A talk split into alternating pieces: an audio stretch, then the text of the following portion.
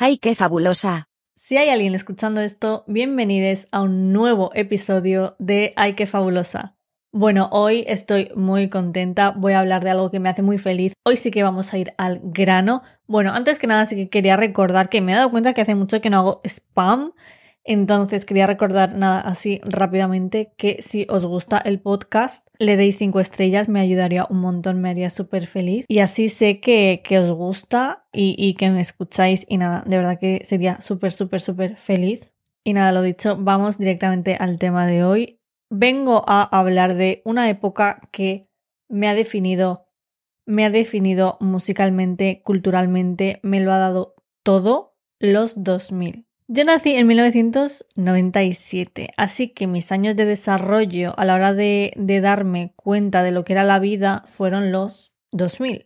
Es decir, los inicios de mi adolescencia fueron en los 2000. Entonces, evidentemente, les tengo mucho cariño y siento que, pertenezco a, a esa era. Como que nací en el momento adecuado, mi personalidad. O sea, siento, no siento que yo, por haber nacido en el 97, se haya amoldado mi personalidad a los 2000. No, es que siento que, que, que, el destino fue súper acertado y que yo tuve que nacer en esa época para, para vivir ciertas cosas en directo. O sea, no en directo yo como persona de estar ahí, sino, sino que estoy orgullosa de que hayan pasado ciertas cosas conmigo a la vez viva, ¿no? No sé si me he explicado. O sea, creo que nací en el momento exacto para poder vivir el nacimiento de las grandes divas que tenemos hoy en día, vivir el auge de las entregas de premios, vivir los inicios de YouTube y lo que eso supuso para los videoclips, vivir el nacimiento de la MTV en España y, muchas cosas más.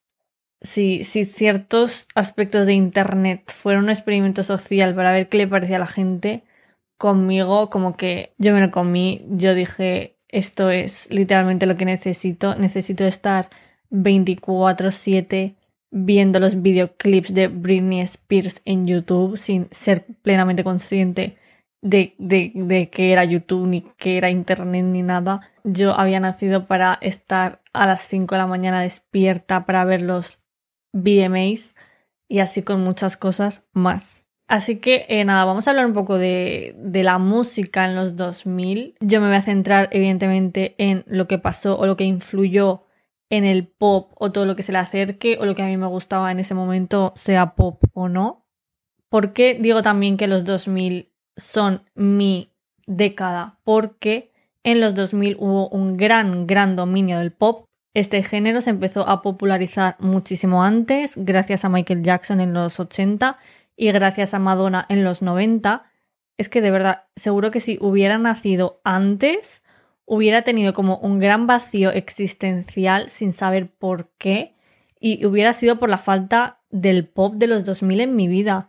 Es que me imagino, yo qué sé, yo naciendo en, el, en los 70, no teniendo rumbo en mi vida, ¿por qué? Porque es que no existía Toxic de Britney Spears. O sea, ¿cómo es eso posible? Pero bueno, ya vamos a empezar a hablar más seriamente. Vamos a empezar aquí a hacer throwbacks a tope, pim, pim, pim. Pero antes de hablar de las artistas que todos conocemos que aportaron a los 2000 y al género pop, vamos a mencionar algo muy importante que se empezó a desarrollar en los 2000 y que cambió la música por completo, el autotune. En 1997, el año también en el que yo nací, no es por nada, surge el autotune, que básicamente todos sabemos que se inventó para afinar, para corregir los vocales del cantante en cuestión. ¿Qué pasó? En 1998 sale a la luz Believe de Cher, ¿vale? Gracias a este single, Cher llega al punto más alto de su carrera, pero ¿qué tenía de especial? ¿Qué tenía especial esta canción? Pues que Cher en Believe fue la primera artista en usar el autotune, más que ella como tal, sus productores probaron a subir los niveles a tope y dijeron, wow, esto mola, ¿no? Se lo enseñaron a ella, le encantó y siguieron para adelante. Todos sabemos lo que hace el autotune a grandes, grandes niveles, que es distorsionar la voz. Cuando una canción tiene mucho autotune, se nota. Pues nada, como os digo, lo probaron, se lo enseñaron a Cher, al parecer con mucho miedo, por lo que ella podría decir, porque al final tú como artista realmente se modifica tu voz. Tú En ese momento estaban acostumbrados a entrar en el estudio, cantar, que se que hubiera una apreciación como más pura, por así decirlo, de su voz y, ya está. Pero es que en ese momento a Ser le estaban enseñando su voz distorsionada, que esto nunca se había visto antes. Fue bastante visionario, tanto los productores, que a ver, supongo que lo hicieron rollo por probar y dijeron, ay, esto mola, y Cher por aceptar algo así. Believe tuvo un éxito muy, muy grande, ¿no? Evidentemente, ya no solo por ser un temazo, sino porque llamó la atención el efecto robótico que tenían algunas estrofas. De hecho, antes de que la gente lo empezara a llamar autotune popularmente, este efecto se conocía como el efecto Cher. A partir de ahí se empezó a popularizar eh, mm, gradualmente. En el año 2000 salió la primera canción en la que el autotune está presente continuamente, de forma notable, que es Naive Song de Mirways. Claro, lo que os digo, lo interesante y curioso de esto es que se empezó a utilizar con un objetivo totalmente diferente por el cual había sido creado, que era lo que os digo, ¿no? Afinar y corregir. Pero al exagerarlo surgió como un efecto vocal más, era como un instrumento más, por así decirlo. El dios del autotune, sin ninguna duda, fue T-Pain, ¿vale? Que para quien no sepa quién es, es un artista de hip hop, de RB, y en el 2005 sacó su primer proyecto, su primer disco, y todas, todas, todas, todas, todas, todas sus canciones tenían altos niveles de autotune. Basó su carrera en eso y fue una inspiración en ese sentido. De hecho, pasó a ser, o sea, dejó de ser el, el efecto Cher a ser el efecto T-Pain. Pero no todo el mundo pensaba igual, no a todo el mundo le gustaba. Recibió muchísimas, muchísimas críticas, las cuales decían que T-Pain había arruinado la música, ¿no? Por popularizarlo. Y es que como cualquier cosa nueva que surge, se necesita un tiempo para que la gente lo procese, lo asimile. Eh, y eso, mucha gente veía el autotune como algo tan antinatural que lo consideraban una aberración para la música. A mí personalmente T-Pain me flipaba, ¿vale? Lo recuerdo muy presente en la historia de la música de mi vida de los 2000 y en general yo cuando pienso en los 2000 me acuerdo de él. Te podía gustar más o menos, pero es indudable que él aportó algo nuevo a la industria y tuvo éxito debido a ello. Y ya os digo, yo lo escuchaba muchísimo y como que él tenía bastante cariño, se lo sigo teniendo. Eh, una historia así random que os cuento, que no tiene nada que ver con nada, pero bueno. En 2005 se creó eh, el programa de televisión Next, ¿vale? Que era un programa, la gente de mi generación evidentemente lo conoce porque vamos, para no conocerlo. Era un programa de citas en el que había una persona como protagonista y a esa persona le llevaban pretendientes. Entonces esos pretendientes iban como en un autobús y no sabían ellos tampoco qué se iban a encontrar, ¿no? Y como que tenían un orden de salida. Por ejemplo, una chica que quiere conocer a chicos. Pues la chica espera fuera y baja primero Pepito. Pepito no le gusta y le dice next, pues baja el siguiente. Juan, Juan tampoco le gusta, dice next y así.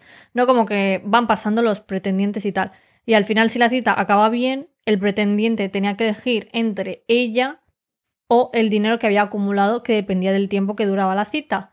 Que ahora que lo recuerdo, mm, yo claro, como veía eso y era muy pequeña, me parecía a veces como muchísimo dinero, pero es que era una basura. o sea, yo no sé si era como por 20 minutos de cita 20 euros. No lo sé. Bueno, la cosa es que todo esto os lo estoy contando por una tontería en verdad. Y es que en el 2010 el programa llegó a España, que lo emitían en Neox. Y vi un capítulo en el que eso, una chica quería conocer a chicos y tal, y normalmente nunca se quedan con la primera cita, porque si tú te quedas, o sea, con quien te quedes, si los, si los que no han salido todavía no les vas a conocer nunca, ¿sabes? Entonces, si tú te quedas con alguien, como que te arriesgas a no conocer a los demás y nunca, nunca, nunca, casi nunca elegían al primero que saliera, ni al segundo, ni al tercero casi, ya solo por curiosidad a ver quién venía, porque muchas veces lo que pasaba era que a lo mejor les gustaba la persona, pero decían, ay, es que quiero ver quién más hay y, ya está. Bueno, pues me acuerdo que la chica, esta que, que os digo, que, que estaba ahí de protagonista ella, pues salió el primer chico y como que se gustaron y tal, y empezaron a hablar de T-Pain, que es que esto es que no sé por qué lo recuerdo tanto. Empezaron a hablar de T-Pain y yo en plan, guau, qué fuerte les gusta T-Pain, qué guay, como que les cogí muchísimo cariño y yo quería, quería, quería que acabaran juntos. Digo, es que no le va a elegir, no le va a elegir porque es el primero, tal. y le eligió y, salieron juntos. A ver, ahora no me acuerdo de sus caras ni de nada, es que seguramente... Mm, ¿Os imagináis que siguen juntos y se casaron escuchando a T-Pain? No creo, pero no sé, como que a mí me hizo mucha ilusión. Ya os digo que es que una tontería de historia, lo cuento por la cara. Pero no sé, como que me hizo mucha ilusión y también por recordar algo, pues este programa tan, tan guay de, de los 2000. Volvamos a lo de antes. Al pobre, como os digo, le llovieron muchísimas críticas y él mismo ha contado que entró en una depresión debido a ello. El mismo Asher, ¿vale? Le dijo eso en su propia cara, le dijo que se cargó la música para aquellos que cantaban de verdad. Eh, os voy a contar bien la historia porque, en fin, al parecer T-Pain y Asher estaban en el mismo avión porque iban de camino a unos premios o algo así, algo que tenían en común. T-Pain estaba durmiendo y de repente le despierta una azafata para decirle, Asher quiere decirte algo tal. Y entonces él en plan, mm, ¿qué pasa? ¿Qué pasa? ¿Qué pasa? ¿Por qué me despiertas? Pues va a Asher y le dice eso que ha jodido la música. Eh, yo cuando me enteré de esto es que hice unas historias en Instagram y todo hablando y dando mi opinión, que esto para mí es como wow, porque nunca subo nada a Instagram hablando, pero es que necesitaba dar mi opinión porque what the fuck, o sea, ¿en qué momento una persona medianamente madura despierta a alguien para decirle lo que haces es una basura? O sea, encima supuestamente eran amigos. ¿Cómo no va a coger depresión este hombre? No se le pueden ir diciendo estas cosas a la gente, y menos si, si eres su amigo. Si le quieres hacer algún tipo de crítica constructiva, que es que tampoco veo ningún tipo de construcción por aquí. En fin, como que esa historia me jodió muchísimo. Y, a T-Pain también, por lo que os cuento. El hombre desapareció cuatro años de la industria y además que no tiene ningún tipo de sentido lo que dijo, porque que surja algo nuevo no significa que todos los cantantes del mundo estén obligados a usarlo.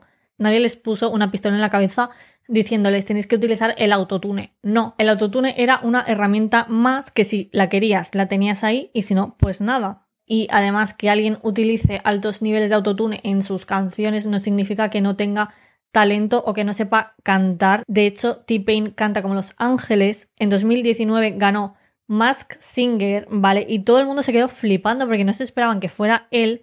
Literalmente cayó bocas y hay un comentario en el vídeo de YouTube en el que se revela quién es, porque para quien no sepa, Mask Singer es como, bueno, es un concurso en el que van cantantes o personas que cantan. Aquí en España no va ningún tipo de cantante, pero bueno, en otros países se respeta la norma de que va gente que sabe cantar, pero que a lo mejor no son cantantes o no se les reconoce como cantantes.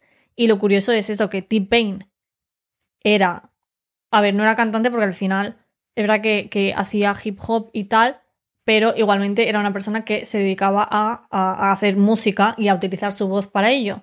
Debido a que él usaba autotune, nadie, nadie, nadie le tomaba realmente en serio y literalmente ahí fue a callar bocas y de verdad que canta estupendamente bien. Pero bueno, que, que me he ido. Lo que quería decir es que en ese vídeo en el que se revela quién es, hay un comentario de un usuario X que dice T-Pain canta demasiado bien, así que usa autotune para no hacer a la gente llorar.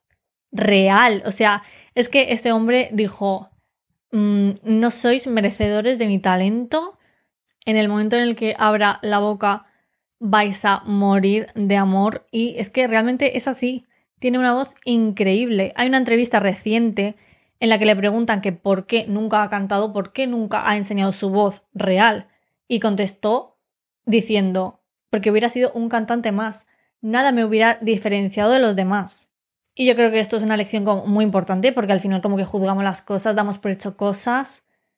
Él es una persona muy, muy, muy talentosa que eligió un camino que puede gustar más o menos, pero es el que él eligió además que muy inteligente porque el autotune acaba de surgir, nadie lo utilizaba tanto y se creó un nombre gracias a ello.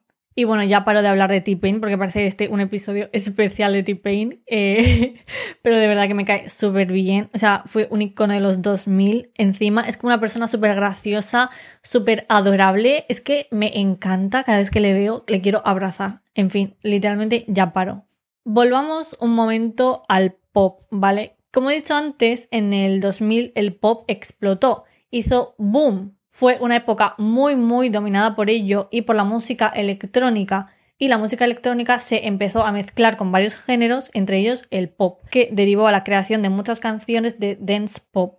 Un gran, gran, gran ejemplo de esto es mi disco favorito de Madonna, American Life. La expresión máxima de ello está en la canción Die Another Day. Es un temazo, es un discazo y lo tenéis que escuchar todos. U otro gran ejemplo es el disco de Fever de Kylie Minogue, otra diosa, otro discazo. Otra de las características que considero muy, muy, muy destacables de los 2000 fue que se empezó a dar más cabida a artistas individuales y no tanto a grupos como las Spice Girls, NSYNC, los Backstreet Boys, etcétera, etcétera, etcétera. Y surgieron las grandes, grandes, grandes divas que conocemos hoy en día para mí el Holy Trinity de las artistas nuevas que surgieron en la primera mitad de los años 2000 fueron indudablemente Britney, Beyoncé y Rihanna. Y todos los discos que sacaron en esta década son oro puro, te pueden gustar más o menos, pero es indudable que influyeron en la música posterior y es que se convirtieron en leyendas. Que realmente Britney debutó en el 99 con el disco Baby One More Time, pero fue en el año 2000 cuando se convirtió inmediatamente en la princesa del pop con Oops, I Did It Again. Oops, I Did It Again. Estuvo nominada ese año a dos Grammys, uno de ellos a Mejor Artista Nuevo, pero se lo llevó Cristina Aguilera, la cual también debutó en el 99 con el disco llamado, igual que su nombre, Cristina Aguilera, otro icono más. Y es que, de verdad, tanto Oops, I Did It Again como Baby One More Time definieron la música pop en ese momento. O sea, fue un antes y un después. Y aparte de estos dos discos, en esta década Britney sacó cuatro discos más, siendo estos Britney in the Zone, Blackout y Circus. Blackout es mi disco favorito de Britney en general. Es un disco lleno de temazos. Cualquier canción podría haber sido single perfectamente. Y es que ya el simple hecho, ¿vale? De que empiece con Give Me More con ese It's Britney Beach lo hace superior a cualquier cosa en este mundo. Muchas personas lo tienen como, como disco de culto, lo cual creó mucha controversia, ¿vale? Porque hay personas que están en completo desacuerdo, gente rancia, y sinceramente lo único que tienen esas personas es mal gusto. Pero ya fuera broma, eh, creo que la controversia que se creó debido a este disco entre la gente que está a favor de que era un discazo y la gente que no, es que bastante como que no venía a cuento, ¿no? Creo que que esto se formó por la falta de valor que se le da al pop muchas veces. Y he de decir también que me parece bastante fuerte que ninguno de los proyectos de Britney en ese momento haya ganado ningún Grammy o cualquier eh, premio en algo. O sea, es que me parece muy fuerte. Es verdad que Toxic ganó en el 2005 el Grammy a Mejor Grabación Dance, pero siento que, que, que se ha ninguneado bastante a Britney en las entregas de premios, como que profesionalmente nunca se le ha dado el sitio que merece literalmente Britney ha sido eh, la inspiración y le ha dado cabida a, las carreras de muchas artistas femeninas. O sea, que no digo que esas artistas femeninas nunca hubieran surgido sin ella, pero indudablemente Britney allanó gran parte del camino del pop femenino y, y lo moldeó bastante. O sea, tengo la impresión de que Britney llegó a lo más alto no por la apreciación profesional, sino debido a los fans. Encima es que de verdad en esa época daba unas pedazos de actuaciones con lo joven que era y, es que fue tan robada, tan robada. En fin, sea como sea, damos gracias a su existencia y por formar parte de la historia de los 2000. Beyoncé. Beyoncé debutó en solitario en el 2003 tras Destiny's Child con el disco Dangerously in Love. Vale, ganó 5 Grammys y tanto Crazy in Love como Baby Boy, que fueron singles, llegaron al top 1 de los Billboard Hot 100. Eh, imaginaos conseguir tanto, tanto, tanto con un único álbum. En los 2000 solo sacó dos álbumes más, Birthday y I Am Sasha Fierce. La verdad que mi disco favorito de Beyoncé en esa época es I Am Sasha Fierce, sin ninguna duda. Básicamente porque tiene If You Are a Boy, que yo me escuchaba la versión en español, todo hay que decirlo. Si yo fuera un chico, en fin. Eh, Hello, Single Ladies, Radio Diva, Sweet Dreams, Videophone. Mm, hola. Solo ella consigue que tantos, tantos, tantos temazos estén en un único álbum. También ganó 5 Grammys, que pocos me parecen. Y actualmente es la artista femenina con más Grammys, normal. Y es que la década de los 2000 ya son superiores debido a ella, sinceramente. Y, Y yo tengo que reconocer que han habido épocas en las que Beyoncé me daba bastante pereza, pero como que hoy en día, a ver, en ese momento la apreciaba porque es que como no vas a apreciar Crazy in Love, como no vas a apreciar Hello, como no vas a apreciar, yo que sé, todas las canciones que tenía en ese momento, pero hubo, sí que hubo una época que me daba bastante pereza, pero hoy en día como que entiendo, como que he llegado a entender 100% por qué a Beyoncé se la considera Dios. Y, lo comparto, mm, lo comparto plenamente. Y otra persona amazing que debutó en la primera mitad de los 2000 fue Rihanna, que debutó con eh, Music of the Sun y aparte sacó A Girl Like Me, Good Girl Gone Bad y Rated R. Siento que hasta Good Girl Gone Bad Rihanna no fue realmente Rihanna, en el sentido de que ese fue el primer disco en el que tomó control creativo y se notó, se notó bastante. Ahí el mundo entero se enteró, ¿no? quién era ella, gracias a Umbrella, gracias a Don't Stop the Music y gracias a Disturbia. Y de verdad me encanta que estas tres personas que encima son tan diferentes hayan marcado los 2000. Vale, y aparte tengo un Holy Trinity de eh, artistas que surgieron a finales de los 2000. ¿Y quiénes fueron? La primera, evidentemente, Lady Gaga, ¿vale? Debutó con The Fame en 2008 y en ese momento se paró el mundo entero. O sea, ella dijo dos puntos. Voy a cambiar la industria musical para siempre y así lo hizo la tía. Y como le parecía poco, al año siguiente sacó The Fame Monster a mí se me sigue parando el corazón cuando escucho el oh, de Bad Romance, o sea, hola, por no hablar de que esta persona inventó los videoclips, todo lo que sabíamos anteriormente de los videoclips había desaparecido, ¿vale? Realmente hay un antes y un después en la música tras la aparición de Lady Gaga. The Fame ganó el Grammy a Mejor Álbum Dance Electrónica y The Fame Monster a Mejor Álbum Vocal de Pop. Merecidísimos los dos premios. He de decir que estoy mencionando los Grammy porque son los premios más reconocidos de la música y supuestamente son los únicos que no están amañados, pero a mí me importan nada y menos, sobre todo hoy en día, que cada vez se le dan menos importancia a estas cosas, pero lo estoy mencionando porque es verdad que es guay ver cómo algo tan bien hecho es reconocido profesionalmente de alguna manera. Vale, ¿quién es la segunda persona del Holy Trinity? Taylor Swift. Taylor Swift debutó en 2006 con su disco Taylor Swift y en 2008 sacó su segundo disco Fearless. El éxito de Taylor fue algo muy importante por su manera de juntar el country con el pop y porque por fin aparecía una chica adolescente que cantaba sobre cosas de adolescentes de una manera más inocente y que podría llegar a, las personas de manera más genuina, ¿no? Por así decirlo. Al final country trata de eso, de cantar literalmente lo que estás viviendo, como si fuera una película, te lo cuento tal cual, sin irme por las ramas y sin tratar de adornar las cosas, ni nada, es como, ¡pum!, en tu cara. Encima te lo repito 50 veces. Se juntó eso con el sonido eh, más pop que empezaron a tener sus canciones en Fearless y con la cantidad de personas jóvenes adolescentes que necesitaban a alguien como Taylor en la industria para que, para que el éxito empezara a subir de manera descomunal. Fearless ganó el Grammy Álbum del Año y a Mejor Álbum Country y eso la convirtió en la cantante más, más, más joven en ganar el Grammy a Mejor Álbum del Año. Ella siendo una leyenda. Y por último, Katy Perry. Siento que nos olvida que existe Katy Perry ya y me parece fatal. A mí también se me olvida a veces, se lo tengo que decir, soy culpable. Pero claro, reflexionando sobre esto, ¿quién, quién, quién podría formar parte de la Holy Trinity? Lady Gaga, Taylor Swift y Katy Perry, ¿vale? Katy Perry debutó en 2008 con One of the Boys y gracias a I Kissed a Girl y Hot and Cold, temazos indiscutibles, se hizo famosa. No puedo no meter a Katie en el Holy Trinity porque es que esto, lo que hizo Katy Perry con estas dos canciones y con ese disco, fue increíble. Katie siento que es otro caso de artista bastante ninguneada por los profesionales y que todo su éxito se debe a los fans que evidentemente el éxito de todo cantante depende de los fans. O sea, es una tontería negar lo contrario, pero sí que siento que si te reconocen profesionalmente pasas a ser un artista de éxito a una leyenda a los ojos de la gente.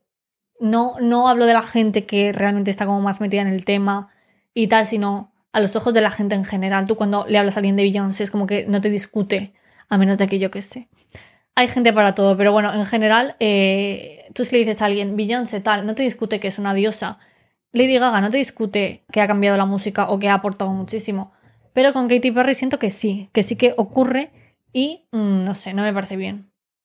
Los 2000 en general fueron una década dominada por artistas femeninas en el ámbito del pop y como no me puedo extender evidentemente en todas, voy a nombrar a, las personas que considero que, que, forman parte de la historia y evidentemente se me van a olvidar 50 millones de personas, pero bueno, así como muy en general, eh, a Cristina que ya la he nombrado antes y en los 2000 sacó Stripped, que ese es un discazo, es que la estética, ya ese disco es superior a muchas cosas por tener Can't Hold Us Down, que es un himno feminista.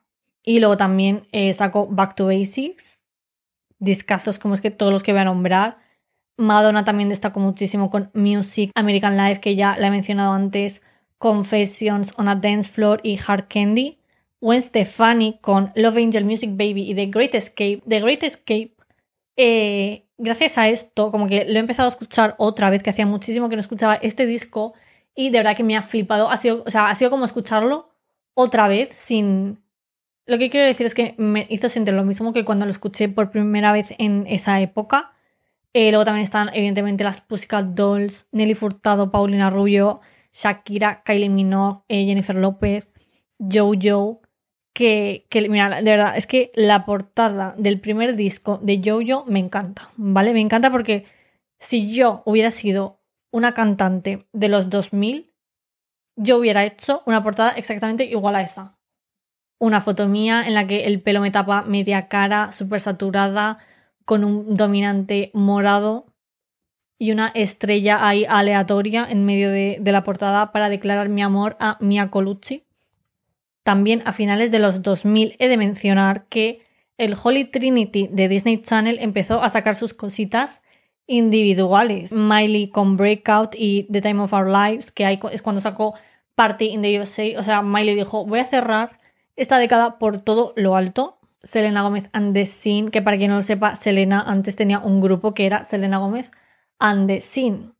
Y debutaron con el disco de Kiss que es un disco, mira, me parece un disco súper, súper infravalorado. Todo el mundo, es que los fans, cuando los fans hablan de, de los discos de Selena y tal, incluyendo los discos de Selena Gomez and the Scene, siempre dejan a Kiss en el último puesto.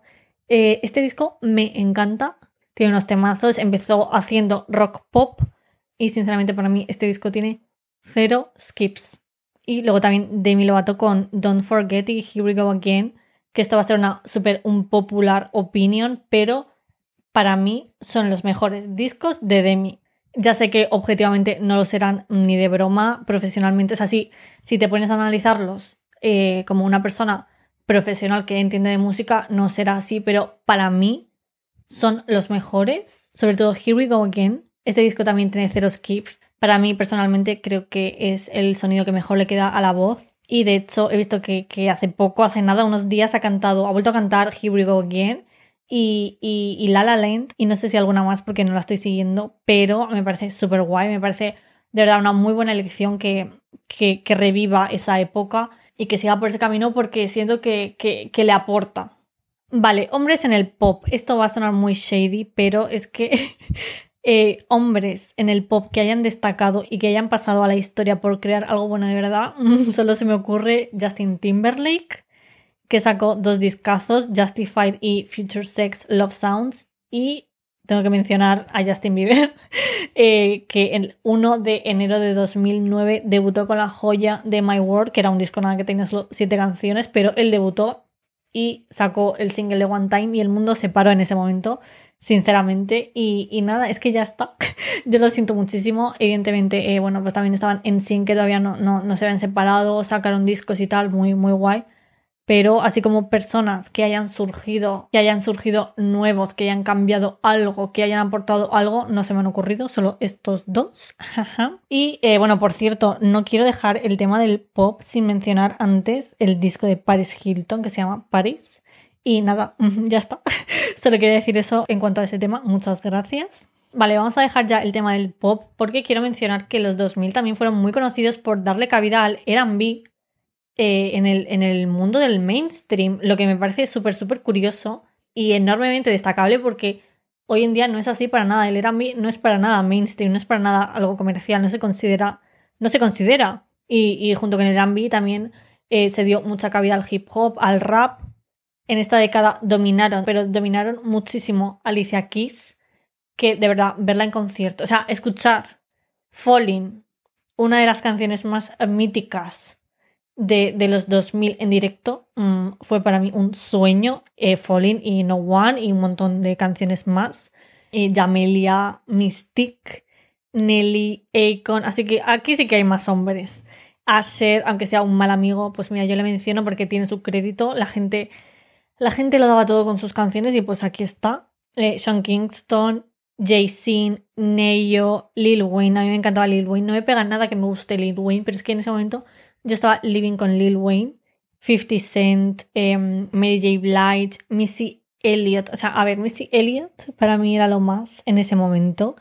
La canción de Work It era mi obsesión. O sea, el tin, tin, tin, tin, tin, tin, tin, tin de la base era icónico. Yo estaba ahí todo el rato con mi MP3 que le cabían literalmente tres canciones. Yo tenía Work It, siempre estaba en mis playlists. Luego también estaba Eve, Jay-Z, mm, que bueno, le menciono. Le menciono pues porque tal, pero a mí Jay-Z no es una persona que me apasione, eso sí, eh, eso sí fue la persona por la que Rihanna es famosa, así que le damos créditos por eso. Eh, Ciara, etcétera, etcétera, etcétera. Es que se me estarán olvidando un montón de personas, por no mencionar que no he dicho nada de Pink, no he dicho nada de Avril Lavigne, no he dicho nada de Amy Whitehouse, pero porque no estoy tratando sus, sus géneros, ya os digo que quería hablar un poco más del pop. Y tampoco quiero acabar esto sin mencionar a los Black Eyed Peas, que los Black Eyed Peas eran como, no sé, unas personas que, a las que había que querer, porque es que nos daban toda la, alegría del mundo, nos la daban. Yo me acuerdo que había una canción en concreto, la de Don't Funk With My Heart, que es no, no, no, no, don't fuck with my heart. Eh, me encantaba esa canción. Encima el videoclip me molaba muchísimo. Y había una época en la que a lo mejor, es que no me acuerdo muy bien, pero yo lo que quiero contar ahora mismo es que me acuerdo perfectamente yo de pequeña, eh, con la tele de fondo, en algún canal de música, yo esperando a que, por favor, por favor, por favor, pusieran esa canción, porque claro, en ese momento no tenías unas opciones de streaming, porque no existía el streaming, no te lo descargabas ilegalmente, o yo qué sé, te tenías que buscar las castañas. Y gran parte de la música que yo escuchaba era de canales de música que poníamos en la televisión.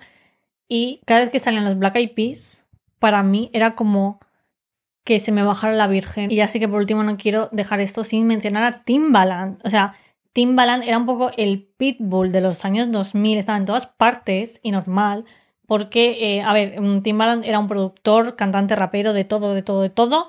Él hacía todo de R&B y hip hop y es que su nombre solo estaba asociado a temazos, Apologize, If We Ever Meet Again, Give It To Me.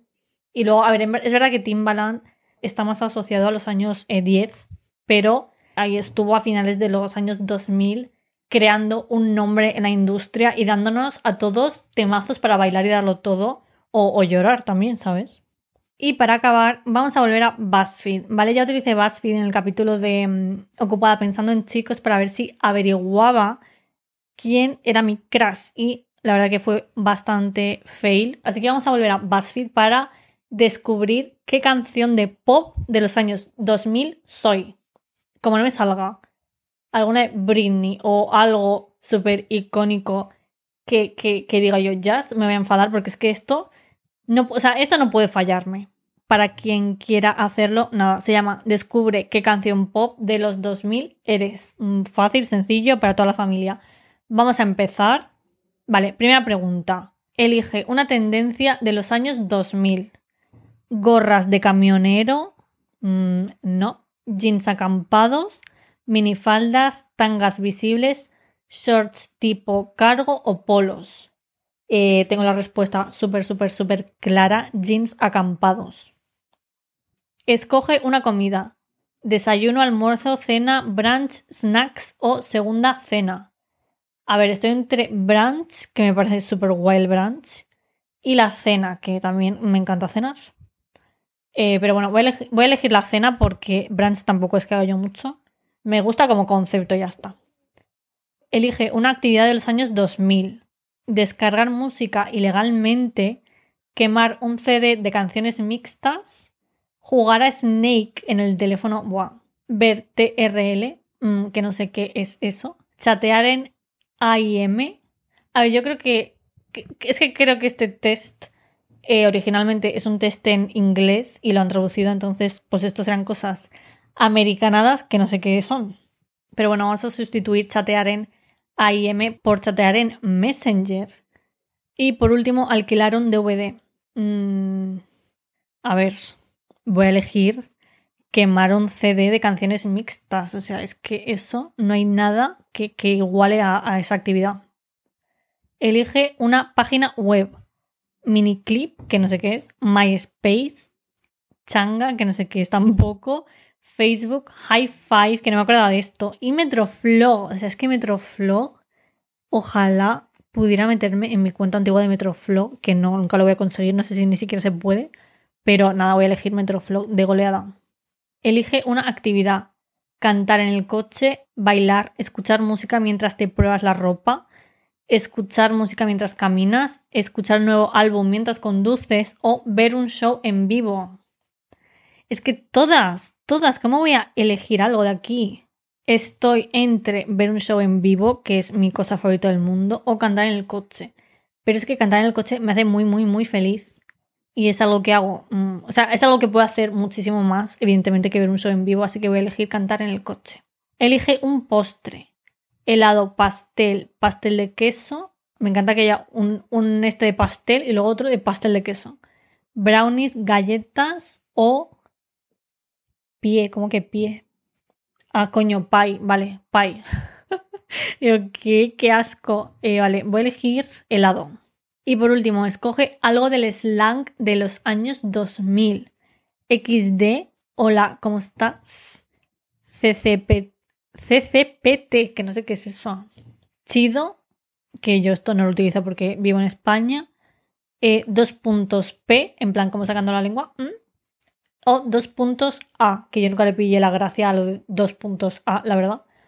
A ver, eh, voy a elegir XD porque es que mm, no puedo elegir otra cosa, si no me llevarían a la cárcel. Iría yo, en plan, a que me encarcelaran. Since You Been Gone de Kelly Clarkson. Que pone, es la canción pop de los años 2000 que coincide con tu alma. A ver, me parece, me parece bien, me parece correcto. Encima no he mencionado a la pobre Kelly Clarkson en todo el capítulo, que es bastante... mm, basta- que no, que está mal.